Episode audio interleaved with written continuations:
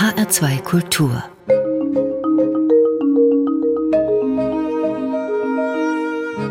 Hörbuchzeit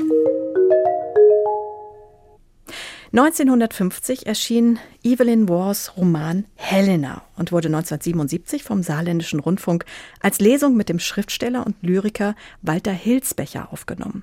Hilsbecher war Gründungsmitglied der Gruppe 47 und wurde später vor allem durch seine Arbeit in den Kulturprogrammen der Rundfunkanstalten bekannt. Er starb 2015 in Butzbach. Die Lesung Helena kam nun in der Reihe Große Werke, große Stimmen im Verlag DAV heraus. Dorothee Meyer-Karwig, das ist ein historischer Roman. Ein bisschen ungewöhnlich für Evelyn Waugh. Ja, wir kennen Waugh vor allen Dingen durch seine bissigen Satiren. Also wir haben hier in der Hörbuchzeit von ihm beispielsweise den Roman Scoop vorgestellt, in dem er so den britischen Sensationsjournalismus karikiert. Und hier widmet er sich der Lebensgeschichte von Helena, der Mutter von Konstantin dem Großen. Das heißt, wir bewegen uns hier im dritten und vierten Jahrhundert nach Christus. Ist denn so viel über ihr Leben bekannt? Also dadurch, dass Konstantin Kaiser des Römischen Reiches wurde, weiß man natürlich einiges. Allerdings um sein und seiner Familie Leben ranken sich schon auch viele Legenden. Vor allem Helenas Herkunft bleibt ein wenig nebulös. Also hier war Evelyn Wars Fantasie eben gefragt. Das heißt, in den groben Zügen bleibt es bei historischen Abläufen und in den Feinheiten ist der Text durchaus fiktiv. Was macht das Hörbuch für uns interessant? Naja, es ist eben gut und geistreich geschrieben und es beschreibt eine doch hochinteressante äh, Zeit, nämlich den Übergang des Römischen Reiches zum Christentum, also zum Monotheismus. Konstantin lässt sich ebenso taufen wie Helena und Helena macht sich als alte Dame, sag ich mal, schließlich auf die Suche nach dem Heiligen Kreuz, an dem Jesus starb. Mit Erfolg, wie wir hier zumindest erfahren.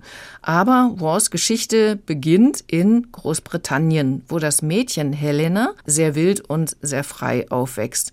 War beschreibt sie hier als sehr klug und wissbegierig. Und da hören wir mal rein in ein Gespräch mit dem Lehrer von Helena, einem Sklaven.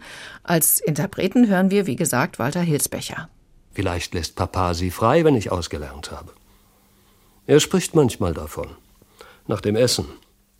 Aber was ist Freiheit, die man geben und nehmen kann?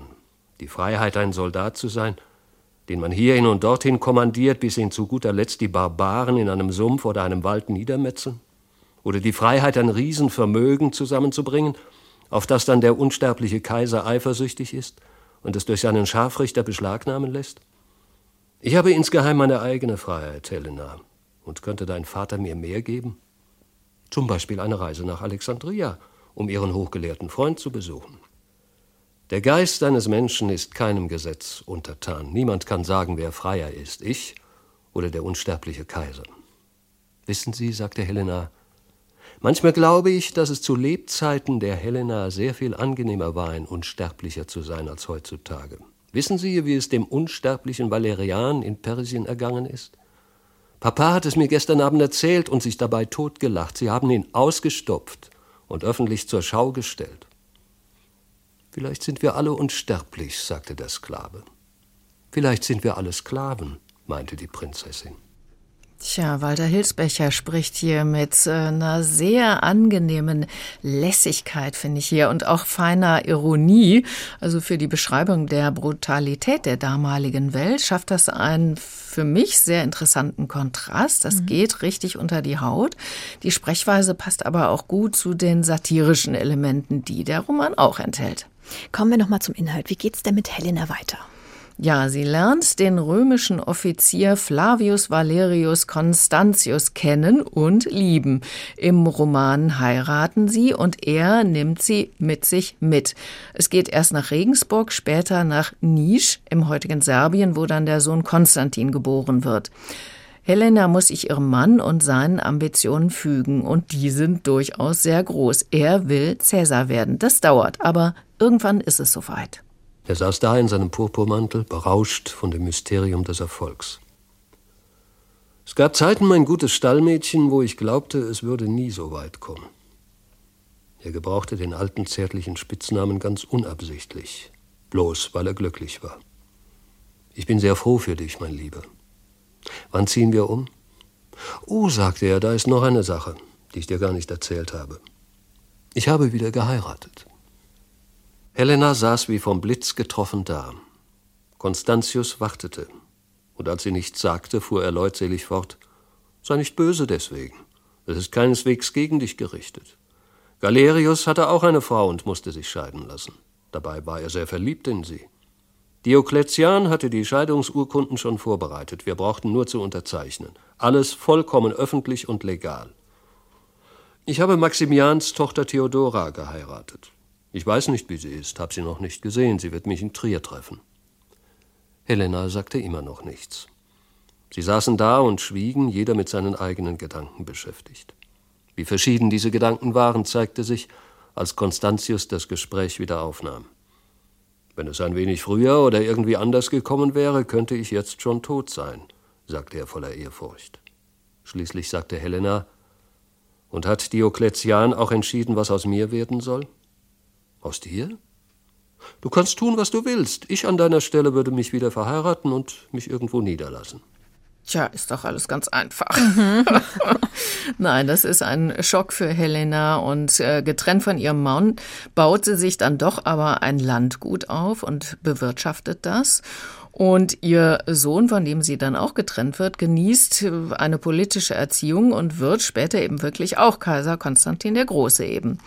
Helena fügt sich in ihr neues Leben und intrigiert auch nicht gegen ihren Mann, was sehr klug ist, denn wer sich dem Kaiser in den Weg stellt, der wird ermordet.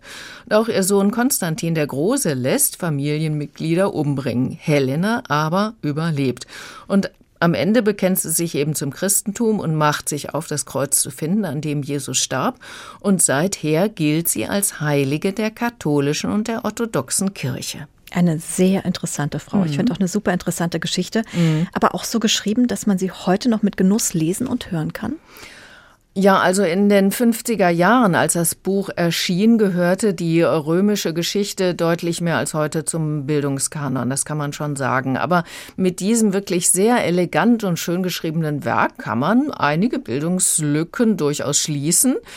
Es ist zwar vieles fiktiv, aber so eben dieses Grundgerüst orientiert sich an historischen Fakten, sofern sie eben vorliegen.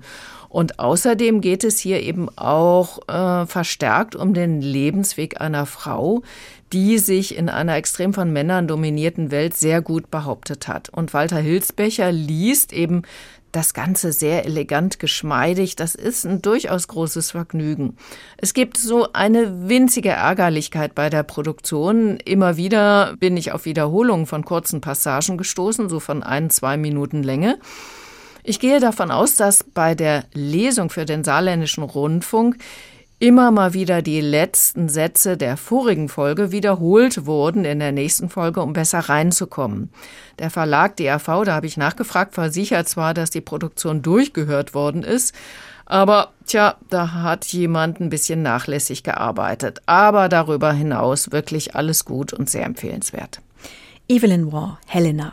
Gekürzte Lesung mit Walter Hilsbecher. Eine MP3-CD hat eine Dauer von etwas über viereinhalb Stunden, kostet 15 Euro und ist bei der Audioverlag in Zusammenarbeit mit dem Saarländischen Rundfunk erschienen.